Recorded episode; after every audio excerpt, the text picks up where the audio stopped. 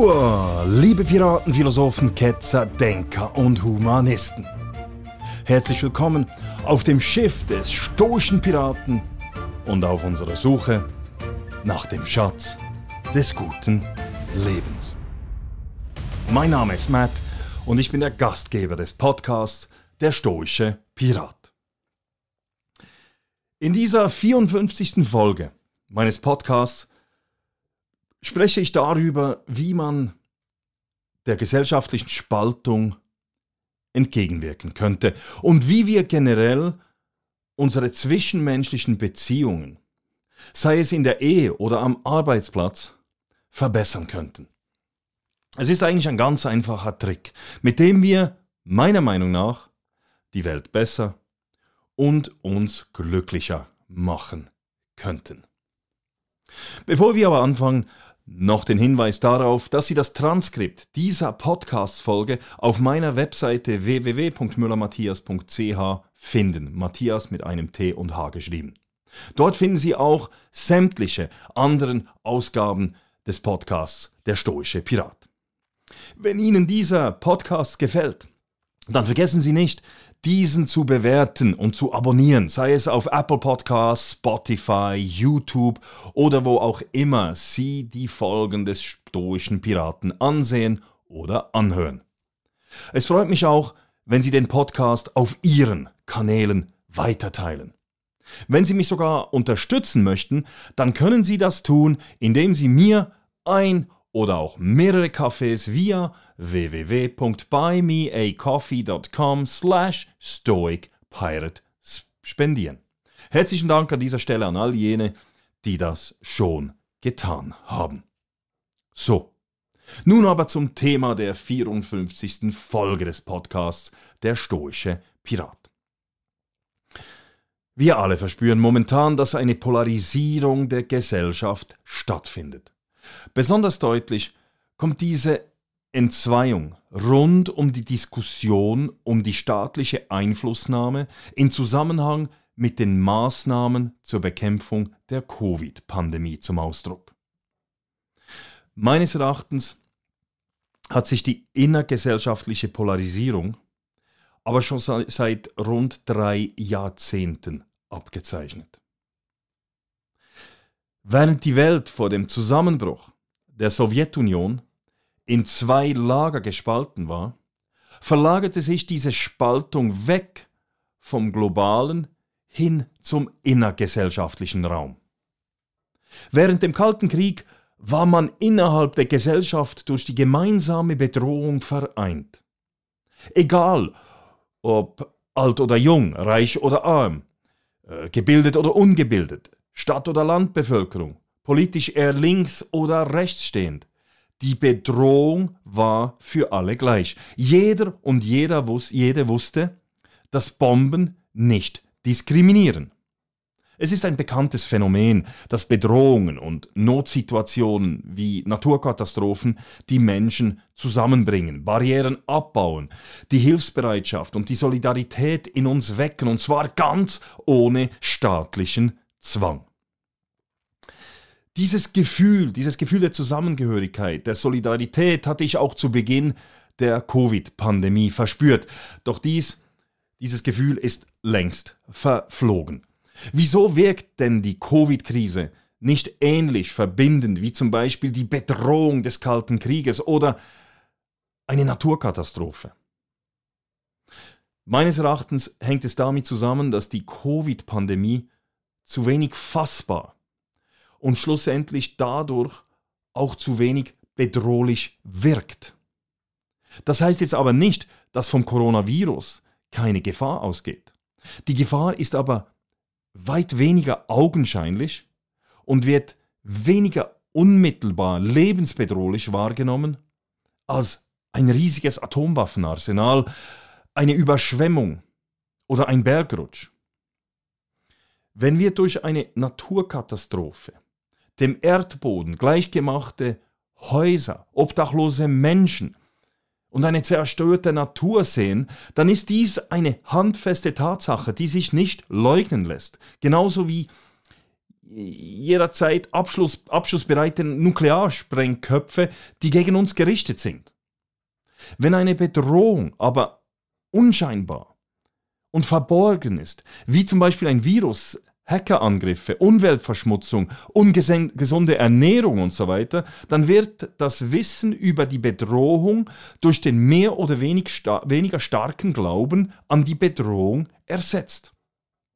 Ob und was wir glauben, hängt in starkem Maße von unserer Persönlichkeit, unserem Wertesystem, unserer Lebenssituation, aber auch von unseren Erfahrungen ab. So bin ich der Ansicht, dass die Polarisierung der Gesellschaft, die zunehmende Intoleranz gegenüber Andersdenkenden, die zunehmende Überzeugung, dass die eigene moralische Wertevorstellung die einzig richtige ist und die Tendenz der Diffamierung, aber auch Legitimation von Gewaltanwendung gegenüber Menschen, die eine andere Denkweise haben, gefährlicher ist als Covid, Terrorismus oder der Klimawandel.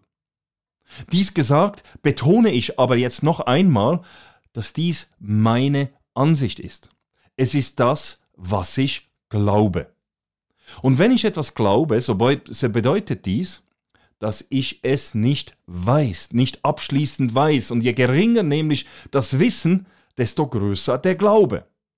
Meine Ansichten, mein Glaube sind das Resultat meines Denkens, meiner Erfahrungen, meiner Analysen und meines Wissens. Genauso ist es auch bei jenen Menschen, die eine andere Meinung haben als ich. Bin ich jetzt aber ein besserer Mensch als jene, die zu einer anderen Schlussfolgerung kommen als ich? Die Antwort sollte klar sein. Es zeugt schon von enormer Selbstherrlichkeit und Arroganz, wenn man das Gefühl hat, man sei anderen Menschen überlegen, zum Beispiel weil man eine höhere Bildung, eine andere Hautfarbe hat oder irgendeine Funktion bekleidet. Ich bin überzeugt, dass ganz viele Menschen, unabhängig von ihrer politischen Gesinnung, ihrer religiösen Ausrichtung, der Hautfarbe, des Geschlechts und so weiter, langsam genug haben von der gesellschaftlichen Spaltung. Die Frage ist nun, was können wir dagegen unternehmen? Vielfach wird behauptet, dass es die sozialen Medien sind, welche für die Entzweiung der Gesellschaft verantwortlich sind. Es ist meine Meinung, dass die sozialen Medien nicht die Ursache für die Spaltung sind. Die sozialen Medien dienen vielmehr als Beschleuniger der Polarisierung, indem sie die Plattform zur Verbreitung von unüberlegten und zum Teil hasserfüllten Äußerungen bieten. Schuld, Schuld haben aber vielmehr wir Menschen selbst. Es ist wie bei allem. Es sind nicht zum Beispiel die Waffen, die Menschen töten, es sind die Menschen, welche die Waffen zum Töten brauchen. Es sind nicht die Drogen, äh, der Alkohol oder die, der Zucker, welche die Menschen krank machen, es sind die Menschen selbst, welche diese Dinge im Übermaß konsumieren. Falsch ist es auch zu behaupten, dass für die Polarisierung nur die einen oder die anderen verantwortlich sind. Wer mit dem Finger auf gewisse Kreise zeigt und diesen die Schuld für die gesellschaftliche Spaltung zuschiebt, treibt diese Spaltung selber voran. Selbstherrliche, moralisierende Besserwisser helfen nicht, die Situation zu verbessern. Im Gegenteil, sie wirken als Brandbeschleuniger. Wenn wir also etwas ändern wollen, dann müssen wir zuerst bei uns selbst anfangen. Und meine Damen und Herren, dies ist meiner Meinung nach gar nicht so schwierig. Wir Menschen sind soziale Wesen. Wir sind im Gegensatz zu anderen Lebewesen kaum in der Lage, selbstständig zu überleben. Wohl kein Mensch ist vollumfänglich autark. Jeder von uns und jede von uns nutzt Dienstleistungen und Produkte, welche von anderen Menschen erbracht oder hergestellt werden.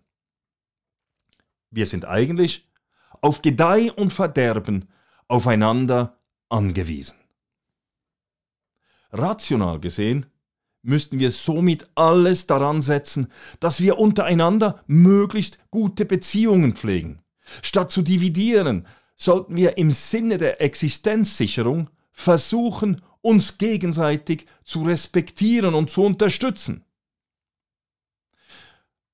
Aus der psychologischen Forschung weiß man auch, dass unser Glücksgefühl, unsere Zufriedenheit dadurch beeinflusst wird, wie stark unsere Verbundenheit zu einer Gemeinschaft ist.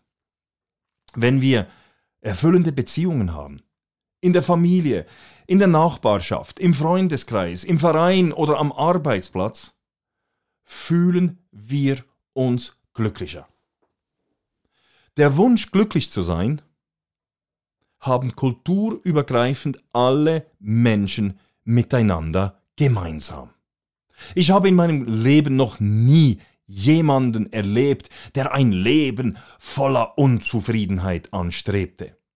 In diesem Sinne habe ich auch noch nie jemanden erlebt oder gesehen oder gekannt, der absichtlich eine Handlung vollzogen hat, von der er wusste, dass diese Handlung für ihn negative Folgen haben wird. Jeder Entscheid, den wir fällen, jede Handlung, die wir unternehmen, hat zum Ziel, dass sie uns helfen, ein zufriedenes Leben zu führen. Wenn wir uns diese Tatsache, dass Menschen in guter Absicht handeln, stets vor Augen halten, dann könnten wir viele Konflikte und schlussendlich auch eine Auseinanderdividierung verhindern. Es ist ein absolut einfacher Trick. Gehen Sie bei allem, was Sie anderen Menschen was die anderen Menschen tun, davon aus, dass sie es nicht in böswilliger Absicht tun. Gehen Sie davon aus, dass die andersdenkenden Menschen ebenso ein positives Ziel anstreben, wie Sie selbst es tun. Dieses Prinzip wende ich persönlich überall an, wo ich mit Menschen zu tun habe, im privaten Umfeld, bei der Arbeit, in der Politik oder auch im Verein. Und natürlich erlebe ich in sämtlichen Bereichen Verhaltensweisen, die nicht meinen Vorstellungen entsprechen. Ich bin mir aber auch sicher, dass auch mein Verhalten nicht immer den Vorstellungen und Erwartungen meiner Mitmenschen entspricht. Statt mich aber zu stark zu ärgern, gehe ich zuerst mal davon aus, dass die Person, die andere Person in bester Absicht gehandelt hat. Das bedeutet, dass ich, egal was die andere Person sagt oder tut, nicht sofort urteile, sondern davon ausgehe, dass sie es gut meint und ihren Möglichkeiten entsprechend, entsprechend ihr Bestes tut. Gleichzeitig muss ich mir immer bewusst sein, dass es auch die Möglichkeit gibt, dass ich selbst trotz meiner guten Absicht falsch liegen könnte.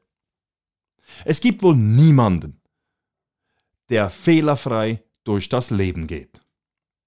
Man sollte also immer auch davon ausgehen, dass die Andersdenkenden, die andersdenkende Person Recht haben könnte. Deshalb sollten wir einander zuhören, statt uns gegenseitig zu verunglimpfen, zu beschimpfen und lächerlich zu machen. Gleichzeitig sollten wir uns selbst nicht zu ernst nehmen und etwas bescheidener sein. Wenn wir annehmen, dass alle Menschen in bester Absicht handeln, dann fällt es uns viel schwerer, Hass gegenüber andersdenkenden oder anders handelnden Menschen zu entwickeln. Im kantonalen Parlament, wo ich drin bin, gibt es Mitglieder, deren politische Meinung 180 Grad von meiner verschieden sind. Trotzdem habe ich mit diesen ein sehr gutes Verhältnis. Einer derjenigen Parlamentarier, den ich als Mensch sehr schätze, hatte bei der Online-Wahlempfehlung von SmartVote die geringste politische Überschneidung mit mir. Was ich damit aufzeigen will, ist, dass es absurd ist, Menschen wegen unterschiedlichen Meinungen, unterschiedlichen Lebensstilen oder sonstigen Unterschieden zu hassen und zu verurteilen. Ich will damit nicht sagen, dass man jede Handlung zu akzeptieren hat. Wenn jemand eine offensichtlich unmoralische Handlung mit negativen Folgen für andere Menschen, Tiere oder die Umwelt vollzieht, dann darf man nicht nur, dann sollte man auch intervenieren. Kürzlich, kürzlich beobachtete ich zwei Jugendliche in Biel, wie sie ihren McDonalds-Abfall auf ein Feld hinaus warfen. Ich stoppte meinen Wagen und maßregelte die zwei ca. 18-, 19-jährigen Männer. Die beiden sammelten dann den Abfall brav wieder zusammen und gingen dann auf meinen Befehl hin zurück zum Restaurant und entsorgten den Abfall in einem Abfalleimer. Ich fragte sie dann, ob es ihnen, ob es in ihren Augen eine dumme oder kluge Handlung war, den Abfall einfach auf ein Feld zu werfen. Sie sagten beide, dass es dumm war. Und genau das war es. Es war keine bösartige, sondern eine dumme Handlung. Wenn man also beim besten Willen keine gute Absicht in einer Handlung erkennen kann, dann lässt sich diese Handlung durch mangelndes Wissen oder einfach durch Dummheit erklären. Diesbezüglich gibt es folgendes Sprichwort, das als Hanlons Razor bekannt ist. Schreibe nicht der Böswilligkeit zu, was durch Dummheit hinreichend erklärbar ist. So das Zitat. Und Hand aufs Herz. Wer hat noch nie eine Dummheit gemacht? Die PepsiCo-Chefin Indra Noy wurde durch Fortune Magazine mal gefragt, was der beste Ratschlag war, den sie je erhalten hatte. Die extrem erfolgreiche Geschäftsfrau antwortete, ich zitiere, Mein Vater war ein absolut wunderbarer Mensch. Von ihm, ihm habe ich gelernt, immer von positiven Absichten auszugehen. Was auch immer jemand sagt oder tut, nimm an, dass die Person eine positive Absicht verfolgt. Wenn sie das tun, dann werden Sie mit Erstaunen feststellen, wie sich Ihre gesamte Haltung gegenüber einer Person oder einem Problem verändert. Wenn Sie von einer negativen Absicht ausgehen, werden Sie wütend. Wenn Sie aber eine positive Absicht annehmen, können Sie diese Wut ablegen. Dadurch steigt Ihr emotionaler Quotient und Sie verhindern mehr oder weniger willkürlich zu reagieren. Wer von einer positiven Absicht ausgeht, reagiert nicht defensiv. Statt zu schreien und zu schimpfen, versucht man zu verstehen und zuzuhören. Statt zu verurteilen, geht man davon aus, dass die anderen vielleicht etwas sagen, das ich nicht höre. Von einer positiven Absicht der anderen Menschen auszugehen, war somit der wichtigste Ratschlag, den ich je bekommen habe. Zitat Ende. So Indra Noy, Chefin von PepsiCo. Also, versuchen Sie doch künftig anzunehmen, dass Ihre Mitmenschen in guter Absicht handeln. Versuchen Sie davon auszugehen, dass Ihre Mitmenschen grundsätzlich richtig handeln wollen. So wie Sie selbst sind die anderen Menschen auch davon überzeugt, nach bestem Wissen und Gewissen zu handeln. Versuchen Sie, die anderen zu verstehen, statt voreilig zu verurteilen. Seien Sie auch der eigenen Fehlbarkeit bewusst. Nur weil ich etwas mit meinem heutigen Wissensstand für richtig empfinde, heißt dies noch lange nicht, dass es auch tatsächlich richtig ist. Wenn andere Menschen Fehler machen, oder offensichtlich schlechte Handlungen vollziehen, Handlungen, äh, denen beim besten Willen keine gute Absicht zugeordnet werden kann, dann gehen Sie davon aus, dass diese Handlung eher mit Dummheit, fehlendem Wissen oder mangelnder Befähigung statt mit Böswilligkeit zu erklären ist. Ich bin fest, ich bin fest davon überzeugt, dass wir, wenn wir diese Technik der Annahme einer positiven Absicht konsequent, konsequent in unserem Leben umsetzen würden, wir massiv weniger Konflikte, weniger Hass und weniger Spaltung haben würden. Nicht nur in unserer Gesellschaft, sondern auch in der Ehe, am Arbeitsplatz und generell in, unserem, in unseren zwischenmenschlichen äh, Beziehungen. So, das wär's. Ich hoffe, ich konnte euch ein wenig zum Nachdenken anregen. Lassen Sie mich Ihre Meinung wissen. Schreiben Sie mir auf der stoische Pirat at gmail.com oder via meiner Webseite www.müllermatthias.ch. Müller mit UE geschrieben, Matthias mit T und H. Auf der Webseite finden Sie sämtliche Folgen des Stoischen Pirat und auch die Transkripts und die Quellenangaben dazu. Wenn Ihnen dieser Podcast gefällt, dann abonnieren Sie diesen auf Apple Podcasts, Spotify, YouTube oder wo auch immer Sie diesen hören oder anschauen. Wenn Sie mich sogar unterstützen möchten, dann spendieren Sie mir doch ein oder mehrere Kaffees via www.buymeacoffee.com slash stoicpirate. Den Link finden Sie auch auf meiner Website. Und diese Spenden, die motivieren extrem. Und herzlichen Dank an all die großzügigen Spenderinnen und Spender, die mir in den letzten 53 Folgen bereits etwas geschenkt haben. Ich wurde nun in der letzten Zeit auch schon mehrmals angefragt, ob ich auch für Referate oder Keynote Speaks, Speeches äh, zu gewinnen wäre. Ja, wenn Sie mich als Referent äh, engagieren möchten, dann schreiben Sie mir. Schreiben Sie mir einfach via meiner Webseite www.müllermatthias.ch oder senden Sie mir ein E-Mail auf der stoische Pirat at gmail.com. So, that's it. Ich wünsche euch allen eine ganz tolle Woche und hoffe, dass Sie auch in Zukunft wieder mit an Bord des Schiffs des stoischen Piraten kommen werden. Machen Sie es gut. Bis bald. Tschüss.